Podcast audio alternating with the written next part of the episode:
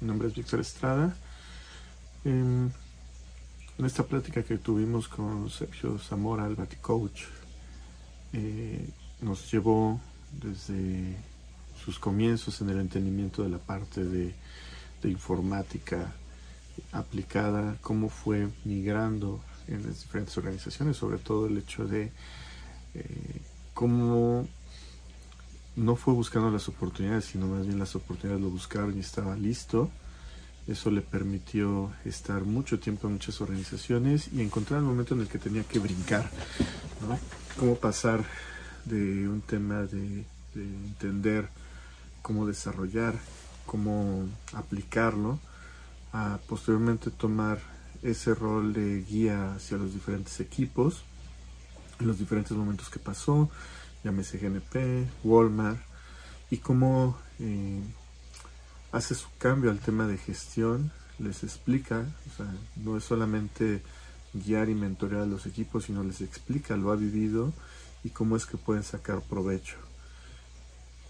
Eh, es tan larga la, la plática que tenemos con Sergio que le hemos dividido en dos.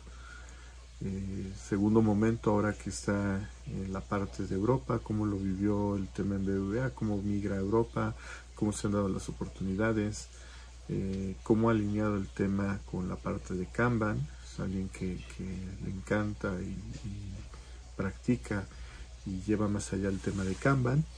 Y finalmente, eh, en esta nueva etapa, cómo está en un momento en el que tiene una posición diferente, donde no tiene que estar haciendo eh, micromanagement, sino más bien el tema por objetivos. Y esto le ha permitido abrirse espacios para disfrutar, ver las cosas en un mundo totalmente opuesto al que vivía cuando empezó a trabajar. Y es mucho de lo que vamos a ir platicando en esas dos eh, sesiones de la entrevista que hicimos con Sergio Zamora.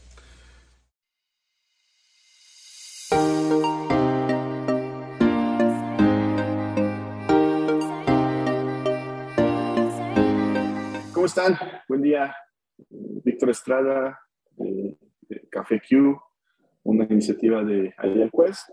Hoy tenemos a una persona que, este, tiene un rato que nos conocemos, la verdad es que fue mi, mi, líder, no puedo decir que fue mi jefe, fue mi líder este, en el momento en el que coincidimos. Eh, muchos de ustedes seguramente lo ubican, Sergio Zamora. Algunos otros lo ubican más por el Baticoach. Es un fanático de Batman. Ahorita nos va a platicar ese, ese fanatismo que tiene de Batman. Este, el otro día lo entrevisté, ya habíamos platicado. Este, lo agarré en curva literalmente cuando le dije que, que no era Sergio Zamora, pero, pero, que no era Ben Affleck, sino Sergio Zamora. Eh, ahorita que estamos grabando para, Sergio ya es eh, de noche, él ahorita tiene una aventura desde hace casi un año en, el viejo continente, eh, puntualmente eh, en Suecia, nos va a platicar cómo llegó ahí de manera muy general. Y nada, para nosotros en Café Q es un gustazo que hayas aceptado platicar con nosotros, Sergio. Todo, ahora sí que todos los micrófonos y cámaras son tuyos. Muchas gracias, Vicky. Al contrario, gracias. Muchas gracias por la, por la invitación. Y me da mucho gusto que, estén haciendo estas iniciativas. Justamente parte de, una parte importante, o si pudiera llamar un punto de quiebre, de, pues, mi carrera, ha sido justamente con las, las comunidades. Entonces, eh, pues mi principal cambio fue gracias a las comunidades. Entonces, pues me da mucho gusto que estén con esta iniciativa que abre, creo que abre muchas puertas. Super, Sergio. Eh, pues nada, platícanos un poco, Sergio, ¿qué, qué, estudió? ¿De dónde saliste? ¿Cómo fue que llegaste al mundo profesional? Pues mira, yo estudié en México en la, en la famada Unitec, que fue muy curioso porque casi, casi me titulo y a los tres, cuatro meses la compra la VM y desaparece. Entonces, mucha de la gente que no se había titulado, pues tuvo que hacer como una revalidación de materias porque pues ya no, ya no eran parte de. Entonces, pues tuvieron ahí que, hacerle ese movimiento. Entonces, también se está metiendo en... Pues para que que se Choco. Entonces, eh, me meto yo al del Unitec y se me hizo interesante porque yo buscaba algo así como de, de sistemas, ¿no? O sea, me llamaba mucho la atención, eh, pues, un poco la parte de lo básico, Internet. Estaba haciendo un poco mis pininos en aquel entonces con HTML, eh, lo que era la, la, prepa. Entonces digo, pues, ok, necesito estudiar una carrera, algo de, de, de sistemas, ¿no? Que tuviera que ver pero le soy sincero, tenía como que cierta aberración a las matemáticas. Entonces, eh, pues estaba la ingeniería y estaba ingeniería en sistemas o estaba la licenciatura en informática. Entonces empiezo a ver el plan de carrera y pues la verdad la mayoría tenía, eh, por la parte de, de la licenciatura en informática, eran más lenguajes de programación que la ingeniería o sea, la ingeniería tenía también lenguajes de programación, pero también tenía mucho de electrónica y mecatrónica. Entonces, eh, pues dije, ok, no quiero especializarme tanto, nada más quería aprender un poco a programar. Pero pues vaya, en aquel entonces era Pascal, Delphi, estaba empezando Java. Entonces, pues bueno, con eso empiezo y pues de ahí, del Unitec, como eh, licenciatura en informática administrativa, se llamaba la carrera. Fíjate que algo bien curioso, en mi mente siempre pensé que habías entrado por el mundo del desarrollo de software, que, tu mundo había entrado por ahí, que, que te gustaba tirar código, como decimos este, coloquialmente. Pues es que me gustaba pero te soy sincero, entré más por las páginas HTML, o sea, ese era mi código en aquel entonces o lo que me dedicaba más a, hacer. En aquel entonces el, las páginas del MySpace, del High Five, como podías ponerle HTML detrás, pues ese era como que mi wow. Pero pues empezando un poco con, con Delphi, Pascal, SQL, eh, pues ya me empecé enamorar un poco de SQL y de ahí es donde empiezo a brincar con la parte más profesional. El, lo que me llevó a, mis primeras experiencias laborales fue la parte de SQL, el conocer el lenguaje, porque eso me abre la opción para empezar a trabajar en lo que era eh, Informix de IBM, que aunque es un propio lenguaje, tiene las bases de SQL claro. El mismo uh, select, asterisco y demás, todas los inner join, outer join y demás, pues es la, la base, ¿no? El SQL. Solo con ciertas palabras eh, declaradas que manejaba Informix que SQL no tiene, Oracle y demás. Pero, pues eso fue el, el, el si a mí algo que me abrió la puerta a empezar a trabajar profesionalmente como un lenguaje de programación fue SQL, pero aplicado a, a Informix, al 4GL. Eh, para el 2010, creo, si no mal recuerdo. Ya. Oye, te escuchaba ahorita MySpace, Informix y todo eso, y tuve un déjà vu y nos regresamos como N décadas hacia atrás. Digo, tampoco nos regresamos a la parte de, cuando tenían las tarjetas perforadas y las metían en la plataforma. No sé si te tocó ver eso todavía. Sí, una parte de, de mi, como que mi brinco de, de la titulación de prepa ya para la carrera, no fue como tal el, hacer el proyecto, pero sí teníamos que llevar las tarjetas perforadas de acuerdo a como nos las había pedido el profesor de computación de aquel entonces. Entonces, eh, no era que nosotros como que tuviéramos que, que, que hacerlas y meterlas a, a, la computadora, nada más teníamos como que bosquejarlas de acuerdo a, al código que nos habían pasado. Entonces teníamos que decir, ah, pues esta es la suma, la resta, lo más básico.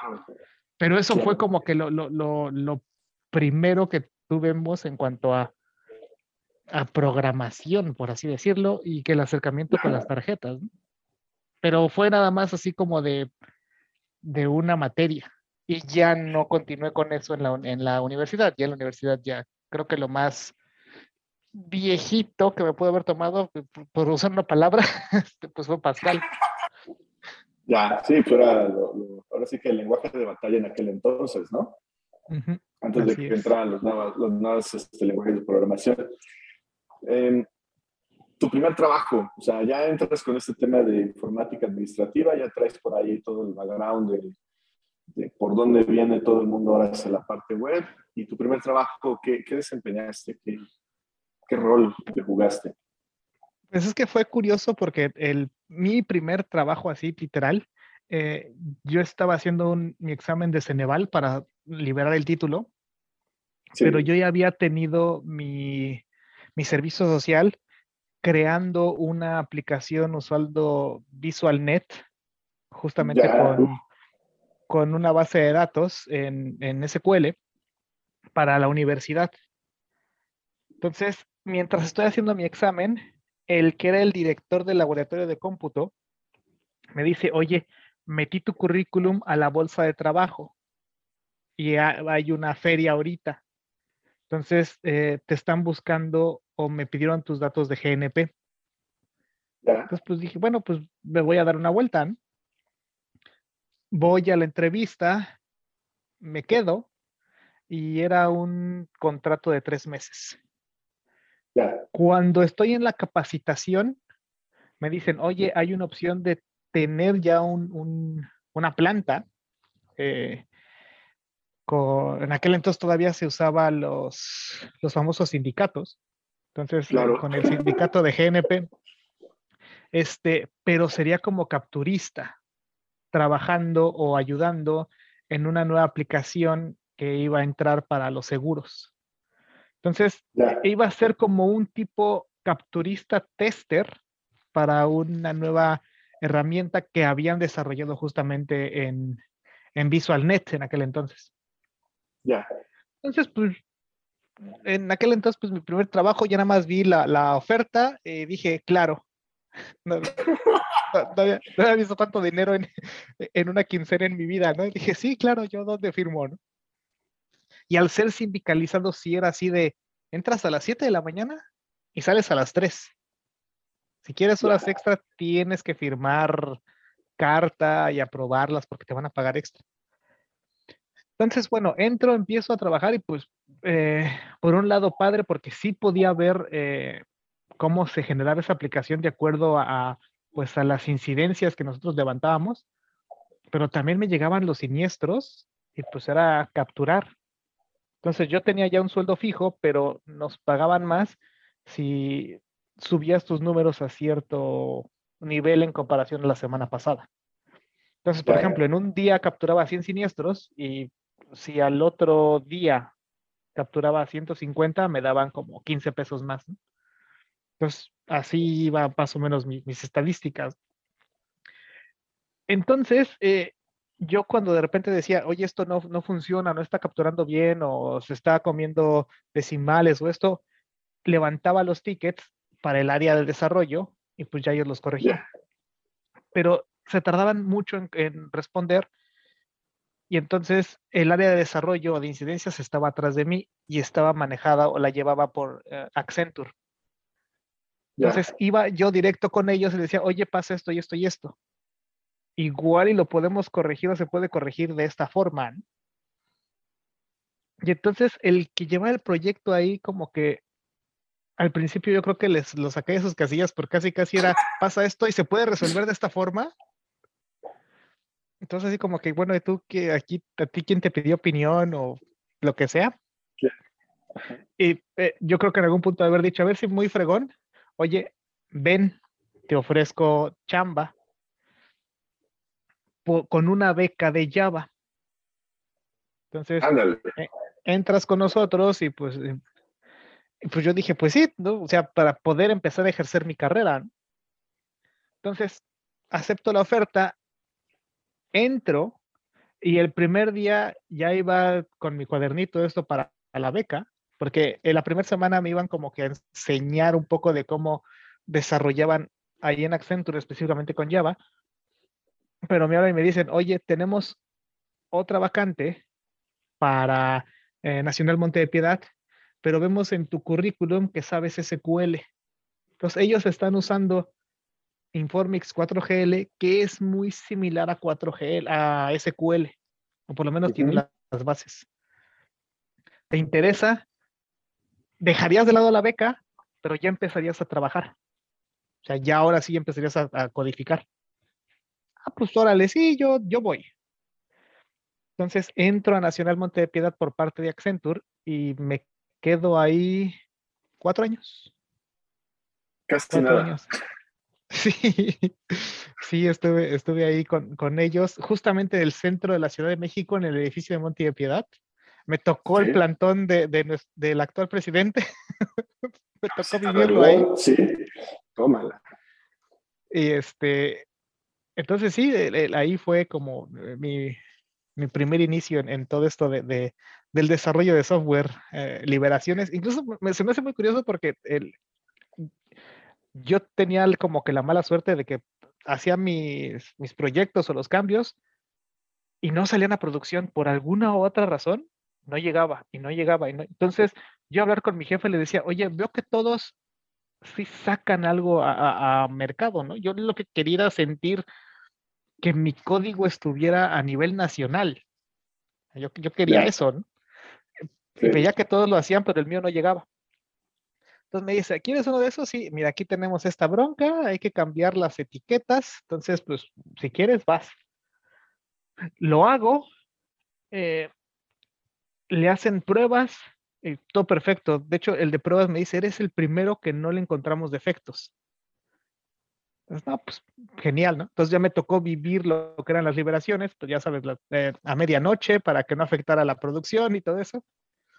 Al día siguiente todo padrísimo y una sucursal empieza a mandar incidencias de que, oye, es que se desborda. Y era por el nombre. O sea, no habíamos probado la cantidad, el texto que era del nombre de la sucursal. Entonces, si la sucursal se llamaba Ciudad de México o Morelos o eso, pues no había problema pero había una que era Chiapas, ciudad, no sé qué, no sé qué, entonces llegaba a cierto límite que desbordaba y todo se recorría, entonces salía mal. Entonces, ah, bueno, me encontraron un error productivo, ahí, está, se me hizo mi deseo realidad. Bienvenido. ¿Cuánto tardaron en resolver ese problema? Pues fue relativamente simple. El, en realidad salió, regresé, hice el código, lo congelé, hice el cambio, pedí la automatización, bueno, la liberación de ese código. Y pues la verdad, como era nada más afectar esa sucursal en ese momento, pues, no había tanto problema. Ya. E, eso fue tu primera vivencia ahí en Monte de Piedad, ¿no? durante esos cuatro años que viniste a este pasa producción, querés sentir lo que era este, madrugar, estar ahí al pie del camión todo el día y al otro día pues, como si nada, volver al trabajo sí. y a lo que sigue, ¿no? ¿Y, de ahí qué sucedió? ¿Qué, qué siguiste haciendo después de, de, esta parte, de esta vivencia? Pues ahí empieza un poco mi, mi cosquilla esta por, por, por salir fuera de México. Eh, por parte de este proyecto de Accenture, eh, mandan a ciertos compañeros a, a, España, a Madrid en específico, a un proyecto en Santander. Y entonces, eh, por la parte de del 4GL, me dicen, oye, pues tenemos chance de que también vayas, pero nada más sería para este pequeño o esta parte del proyecto. Entonces me voy, fueron como tres semanas nada más. Entonces me toca eh, trabajar allí un rato y pues la verdad estuvo bastante interesante y me quedo con esa cosquilla. Entonces empiezo allá como que a buscar pero sí sincero, buscaban coboleros. Y pues no, no, o sea, yo decía, pues yo sé esto, esto, pero cobol, no, pues no, no, entonces no te necesitamos. Entonces de ahí empiezo a decir, oigan, pues no, como que quiero, ¿cómo le hago para aprender cobol o para tener experiencia del cobol? Entonces Accenture tenía contrato en aquel entonces con Banco Azteca.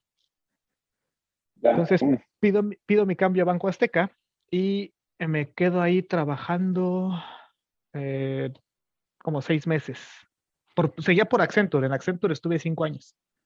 Pero eh, de los cuatro años que estuve en, Banco, en Montepiedad, mis últimos contratos fue un rato en Santander y ese en, en, Banco Azteca, donde ahí sí ya me dijeron, esos son los códigos en COBOL, tienes que hacer esto, el mainframe y demás. Y este, y sí, ahí empecé a tener una experiencia un poco, uh, pues sí, medio amarga, porque pues eran unas distancias larguísimas para, pues de repente que no, no, no hiciera nada, porque ya casi era, oye, yo ya acabé, Sí, pero hay que esperar la ventana, congelar los códigos, tienes que formarte. Entonces había días en los que no hacía nada, pero no me podía ir a hacer otras cosas porque el cliente me quería ver ahí sentado. Eh, no había tanto esta parte del home office, casi casi era una locura decir que vas a trabajar en tu casa porque pues, la computadora con tus códigos lo tenías ahí físico. Claro. Entonces, este, pues yo para mis trayectos, yo vivía en aquel entonces con mis papás en, por el aeropuerto de la Ciudad de México y Banco Azteca está hasta en las afueras de la Ciudad de México. Entonces me aventaba eh, dos horas de la mañana y tres horas de regreso. Entonces pues, se iban cinco horas en tráfico. Entonces empiezo a buscar un cambio y, es ahí cuando encuentro oportunidad en, eh, por parte en un proyecto en Walmart, pero ahora con Softec. Entonces, y ahí hago el brinco hacia Softec en un proyecto en Walmart. Estoy ahí un año con ellos y pues eh, les empieza a gustar mi trabajo, eh, pues como desarrollo y demás. Y entonces Walmart me hace una oferta para volverme interno. Y me quedo ahí eh, siete años. Uno con Softec y seis, siete con, ya con Walmart internamente. Oye, eh, eh, eh, de entrada, deja, déjate interrumpo tantito, o sea, esa parte final de, Accenture con, con, este banco, decía uno de los iglesias, ¿no? Fue una experiencia religiosa, ¿no? O sea, el choque de lo que venías de, de GNP, de Monte de Piedad, que tampoco están muy lejos, ¿no? O sea, estaban en ese tema de, de, de silos, de, sistemas este, legacy, pero literalmente por lo que platicas en aquel momento en, el banco era totalmente rígido, ¿no? O sea, siempre el sistema bancario ha sido rígido, pero en aquel momento, en ese punto de tu vida, era súper rígido para todo lo que venías este, viviendo, ¿no? Sí, y sobre todo el, cambio más drástico era que en Monte de Piedad, algo que, que también eh, ese equipo, porque pues fue un logro de todo el equipo, en aquel entonces nos dimos a la tarea de certificar a ese proyecto en CBMI nivel 3. Entonces tuvimos, tuvimos el appraisal de, de, gente de España que vino, ahí es donde se abre esa oportunidad hacia Santander porque viene gente de España a ver cómo estamos trabajando. Entonces nos hacen el appraisal, nos miden los niveles y oigan, pues sí, se merecen el, el nivel 3. Entonces, eh, ahí fue cuando empecé yo a ver esto de que, pues esto de las formas de trabajo sí ayudan en algo, ¿no? No es solo qué tan buenas líneas de código tiras. Ok, ayuda el 80% de todo, pero ese 20% de las formas de trabajo, pues también como que te ayudan un poco a organizarte de mejor forma.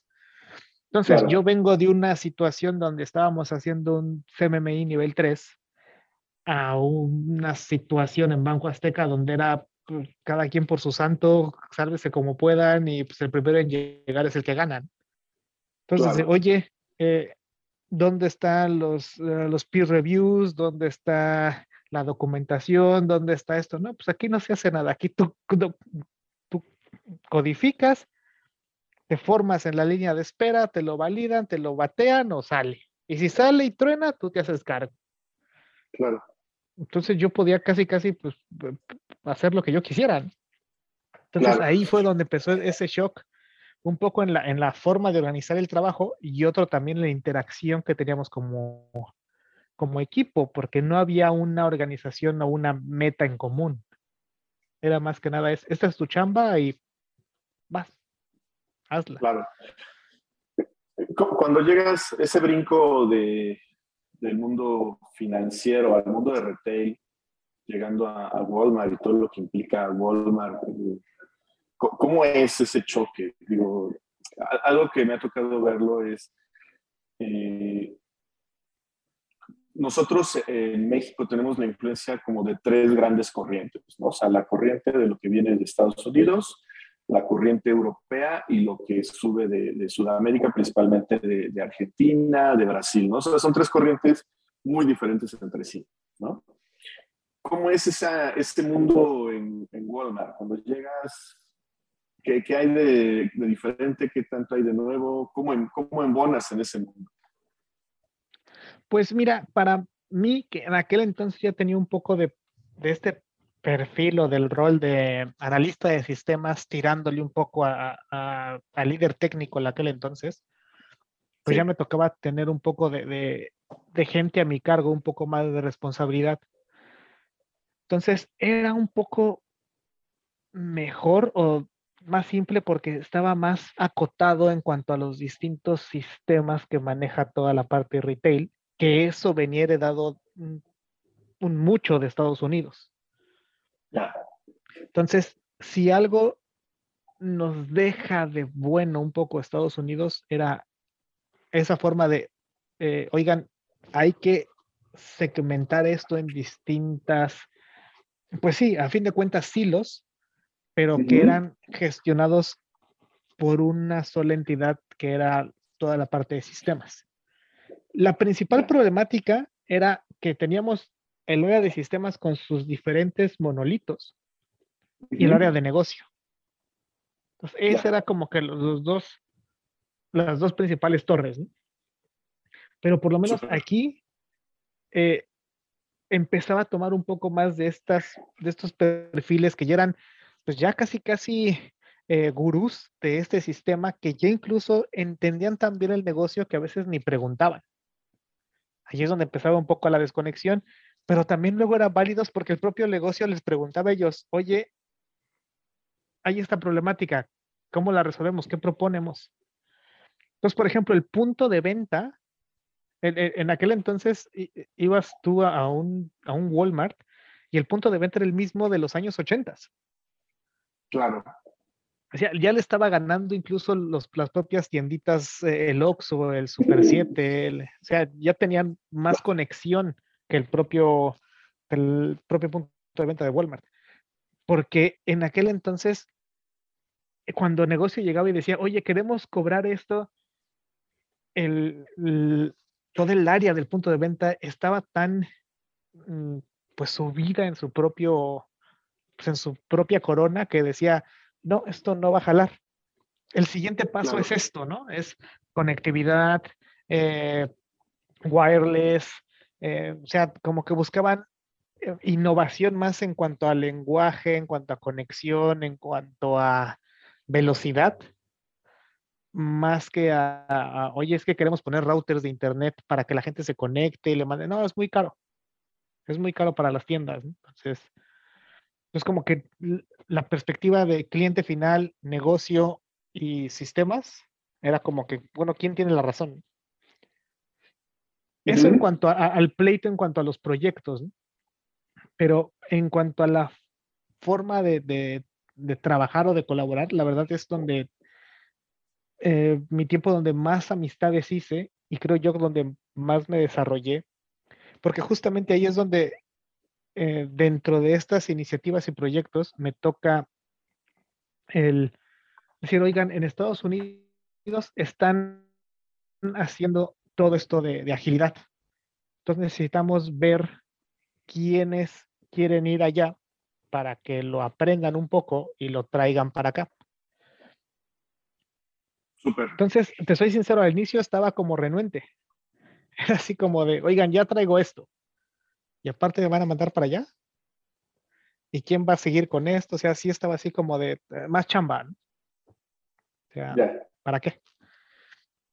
pero ahí es también donde, pues, e, esta parte que te decía un poco del, networking, de tener compañeros que, pues, un poco tienen otra forma de pensar, que empiezan a decir, pues es que si vas a seguir aquí igual, pues vas a seguir con este tema de frustración, cansancio, van con lo mismo.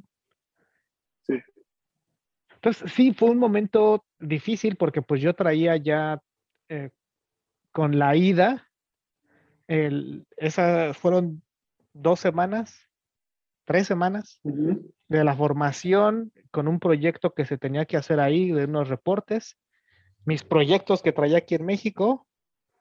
Entonces, pues sí era como de, no es termina mi clase y regreso y ya descanso, sino regresaba me y me tenía que conectar para ver cómo iba las cosas de aquel proyecto. Entonces, eh, sí, dime, dime. No, no, ¿cómo, o sea, eso que comentas ahorita está interesante, este, Sergio. Eh, cuando te dicen de esto de agilidad por primera ocasión, ¿qué año es? ¿Como 2011, 2010? ¿O más para acá? Un poco más para acá, fue como 2013, 2014. Ya. Más o menos. Y, cuando escuchas, este, o sea, este tema, cuando escuchas por primera vez este tema de allá, él ahí, o sea, como tú dices, como que ¿qué es esto? ¿Con qué se come? Esto que tengo es, no ha funcionado y de aquí va. Es, eso que comentabas ahorita, ¿por qué? qué? es lo que escuchas y qué es lo que te viene en la mente cuando escuchas el Agile por primera ocasión? Es que en aquel entonces eh, ya habíamos tenido un poco de, de Scrum bajo el agua. O sea, lo que habíamos empezado a usar es los famositos videos de Scrum y pues, este es el backlog, se vienen las historias, eh, se compromete el equipo, se hace por sprints, pero era lo, más que llegaba. Y decía bajo el agua porque ahí sí la parte de la PMO era muy rígida en tienen que hacer toda esta documentación, todas estas fases, todo esto. Entonces, eh, eh, fue una, porque nosotros decíamos, queremos hacer Scrum, olvídate de Agile, ahí no, no, no había permeado un poco los valores y principios. Nada más era Scrum. Cómo hacemos sprints, cómo hacemos dailies, cómo hacemos nada más. Pero la PMO no nos dejaba porque cuando nosotros le entregábamos como que el plan de trabajo lo separábamos en los sprints, decía, no, no, este es el formato. Tienen que usar project. Entonces, pues ya sabes, ¿no? Las, las famosas cadenitas, ¿no? El Gantt. Entonces, la dependencia. Duplicábamos porque teníamos nuestro plan del sprint nosotros en nuestro documento de Excel y a ellos les dábamos ya el documento que ellos pedían.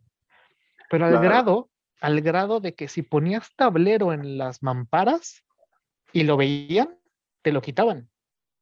Claro. Porque parte del, o sea, no tanto porque la PMO fuera el diablo, sino porque la propia eh, área de limpieza no permitía tener cosas en las mamparas. Entonces te, lo quitaban. Entonces teníamos que poner eh, tableros en, cartulinas. Entonces lo poníamos, ya veíamos y ya lo, lo acordábamos. bajabas. Híjole, suena, suena, no sé, como un cine tipo eh, Segunda Guerra Mundial con los nazis, ¿no? sí, es, ocúltalo, porque si no aquí nos van a crucificar. Un, un poco es, es como mi, mi, Vietnam en cierto momento. Pero eh, el, el, cuando empiezo a ver o, esta situación de decir, bueno, pues van a ir para aprender más Scrum y demás, eh, fue como una forma de decir, van a venir acá a aprender a usar esta herramienta de reportes, pero bajo un marco de trabajo ágil. Entonces, lo que fuimos a hacer allá fue a trabajar, o sea, tomamos una capacitación de los reportes hecha de una forma ágil. Entonces, la primera semana fue nada más entender allá y un poco de los frameworks. Ya después, la siguiente semana ya fue, ahora sí, este es nuestro backlog que tenemos de las tareas que vamos a hacer para que ustedes, usando esta herramienta de reportería, hagamos, vayamos con el cliente, lo probemos y estos van a ser nuestros entregables. Entonces, literalmente era tener ahí al cliente, bueno, a los usuarios finales, generamos los reportes con esta herramienta, se los mostramos, oye, este es el reporte de ventas que quieres tener. Sí, ok, perfecto. entonces, ya, nuestra historia de usuario terminada. Otra historia, reporte de cantidad de pérdidas. Oye, este es el reporte que quieres ver. No, lo quiero más a la izquierda. Entonces regresábamos, ahí mismo lo codificábamos. Oye, ¿es este? Sí, sí es ese. Ah, ok. Entonces era la excusa de vas a aprender a usar una herramienta pero usándolo en bajo Scrum. Porque en la semana planeábamos los reportes que había pedido el usuario, los desarrollábamos en esa semana y cuando alguien terminaba algo se lo, mostraba, porque ahí estaban los usuarios que lo habían pedido, del propio negocio. Entonces, oye, ¿esto es lo que quieres? Sí, ok, ya. don. Este otro, no, cámbiala aquí, cámbiala aquí, casi casi era regresar ahí. Ahora sí, sí, así está bien. Ah, ok, perfecto. O sea, en ese entorno, parece ese pequeño eh, caso de estudio, por así decirlo, que usamos tanto para nosotros aprender un poco más de Scrum, de allá, el Kanban y demás, se entregó un proyecto, bueno, por lo menos cuatro reportes. Entonces regresamos aquí a México con, oigan, esta es la herramienta de reportería. Pero eh, eso no, ahorita no nos importa. Esta es la forma de trabajo que ellos hacen.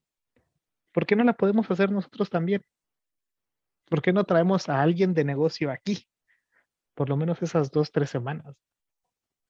Entonces, más que nada, eso fue lo que a mí me voló la mente, ¿no? el, hecho de decir, oye, pues es que no tuve yo que estar haciendo proyectos, tardarme un año, dos años, ponerlos a producción y, ay, no era esto, o ay, hay que cambiar esto, ay, no era lo que esperaban, o nadie lo usa.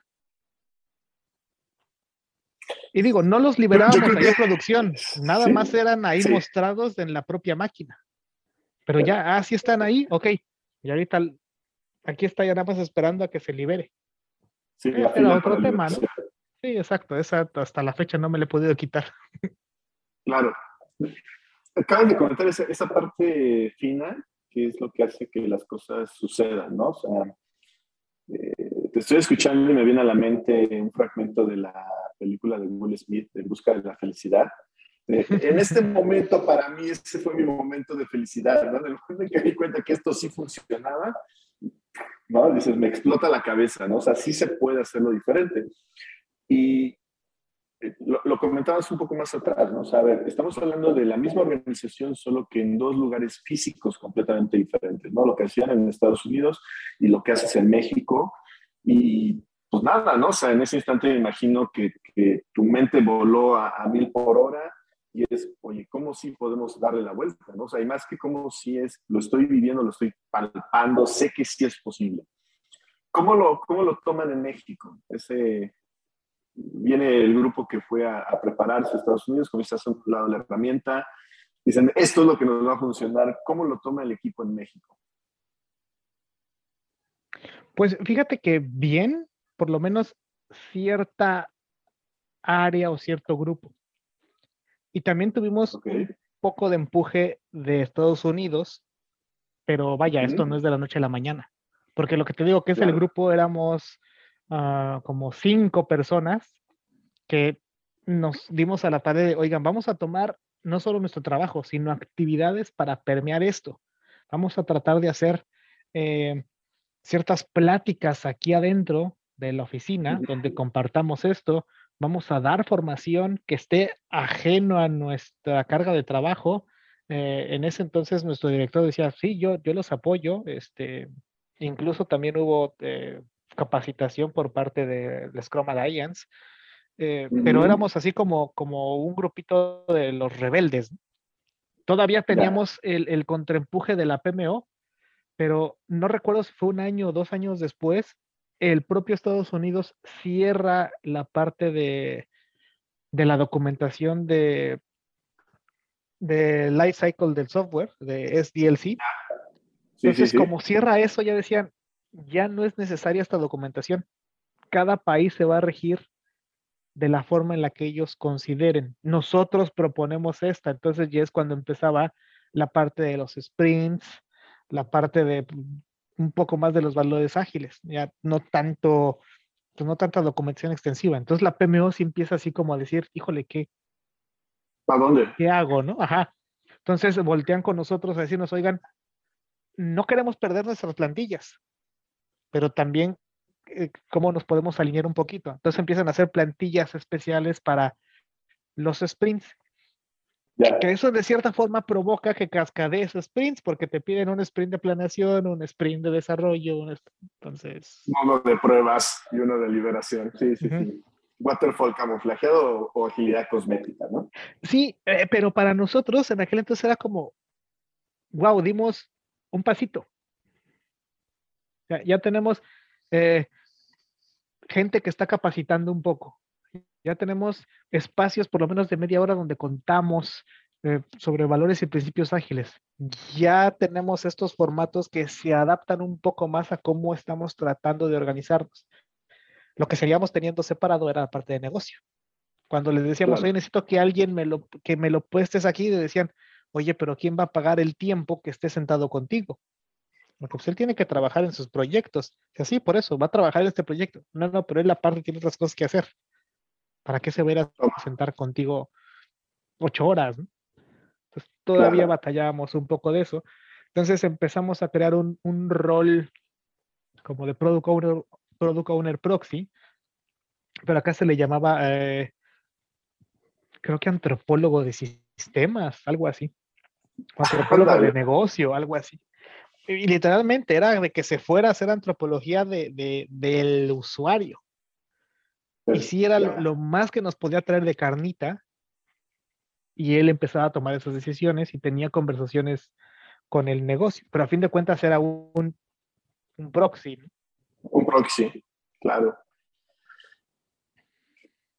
¿Cuánto tiempo de que regresaste de Estados Unidos estuvieron eh, permeando mucho de esto que comentas de las prácticas, de haciendo toques? ¿En qué momento Walmart para ti fue de, bueno, está bueno, pero hasta aquí llegué y ahora tengo que brincar? Fue como alrededor de dos años que estuvimos con, o sea, dos años para que yo dijera, creo que hasta aquí llego yo. Porque de ahí todavía pues sé que siguieron y siguen con el viaje. Pero por lo menos en el reto que yo tuve, porque yo empiezo con ciertos proyectos que traía a, usar Scrum, porque era pues de, ideas que se tenía por parte del negocio. Pero también eh, como parte de, del trabajo y de que me, si algo decía yo es que, oigan, todo es Scrum, yo quiero como que probar Kanban. Y ya sabes, no, ah, pues Kanban como no es para proyectos, te vas a incidencias.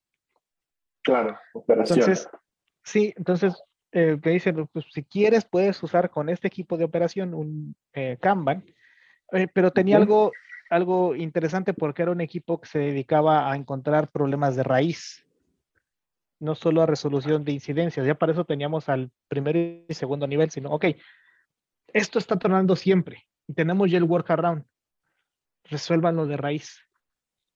Entonces, este equipo, eso, eso era lo que se dedicaba. Entonces, eh, con este equipo empiezo a hacer eh, Kanban. Kanban. Hasta que llegamos al punto en el que, oye, pues lo que nos detiene son las dependencias, ¿no? el tiempo de espera que tenemos desde levantar tickets hasta la ventana de liberación. Entonces, ¿cómo le hacemos? Hacemos justamente una propuesta de decir, oye, pues, ¿por qué no? Eh, porque para esto, para hacer liberaciones, tenías que levantar un ticket por el sistema que estabas tú modificando con los códigos que ibas a subir. Entonces, si yo iba a hacer liberación este viernes y tenía yo que tocar, no sé, a lo mejor cinco códigos de tres sistemas distintos, ya porque fueran tres sistemas tenía que hacer tres tickets, entonces tenía que pedir por lo menos tres autorizaciones a distintas personas, porque cada distintas personas eran responsables de distintos sistemas. Entonces, a lo mejor contigo ya tenía buen trato y decía, Vic, no seas malo, autorízamelo. Sí, ya está. Pero había otros que si era así de, oye, va a liberar esto. ¿Por qué? ¿Para qué? ¿Cuándo? ¿Quién? Entonces teníamos que darle cierto tiempo de colchón para que nos autorizaran los tickets. Entonces había veces que del flujo que manejábamos de dos semanas, había veces en las que una semana era nada más para buscar autorizaciones. Claro. Por el sí, no, cámbiale, congela el código, revísalo, no, no está así sobre la documentación. Entonces, eh, lo que dijimos es, oigan, denos chance de hacer a nosotros como liberaciones automatizadas porque no eran automatizadas, era un humano que iba a estar ahí subiendo, pero ahora nos una ventana fija y todos los códigos que yo nosotros pongamos ahí van a salir. Nosotros nos somos responsables de esto. Y en la de producción, pues nos dijo que no. Porque rompíamos sus procesos, que ya estaban validados por que ya estaban validados por ITIL, que estaban certificados y pues no, no, no, no se podía. Entonces, eso provocó, eso provocaba que yo en mis métricas y pues también pues la mejora, que pues ya sabes, siempre te piden, ok, ¿cómo hacemos más? ¿Y cómo haces más? Y yo decía, de esta forma vamos a hacer más. Entonces, ellos no querían. Yo la única forma en la que encontraba de hacer más era pues más tiempo, más gente. Más gente no, no hay más dinero. Y más tiempo, pues nadie quiere quedarse tiempo extra. Entonces, pues empiezo a caer en esta como frustración. Eh, también, pues cosas personales, ya estaba yo buscando el, el, pues comprar una casa, casarme. Entonces, pues ya decía yo, necesito una forma en la que tanto crecer profesionalmente, crecer económicamente y aquí por lo visto no está ocurriendo. No va por ahí. Entonces, pues, eh, ¿qué hago, no? ¿Para dónde, dónde voy yo? ¿Qué busco? Es ahí donde entran justamente la parte de las comunidades, porque en, justamente en una Agile Nights conozco a Gustavo Bonalde. Pues ahí conversamos, cuento un poco la experiencia que estoy haciendo yo con Kanban y demás.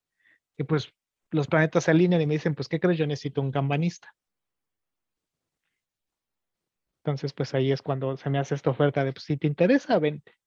Y créeme que fue difícil porque yo en Walmart ya tenía siete años. Entonces también está esto de que mi antigüedad, mis gastos médicos, mi, o sea, porque pues es una empresa grande con bastantes producciones, es una buena empresa. Claro. Y dejar todo esto para empezar de ser en una consultora, eh, híjole,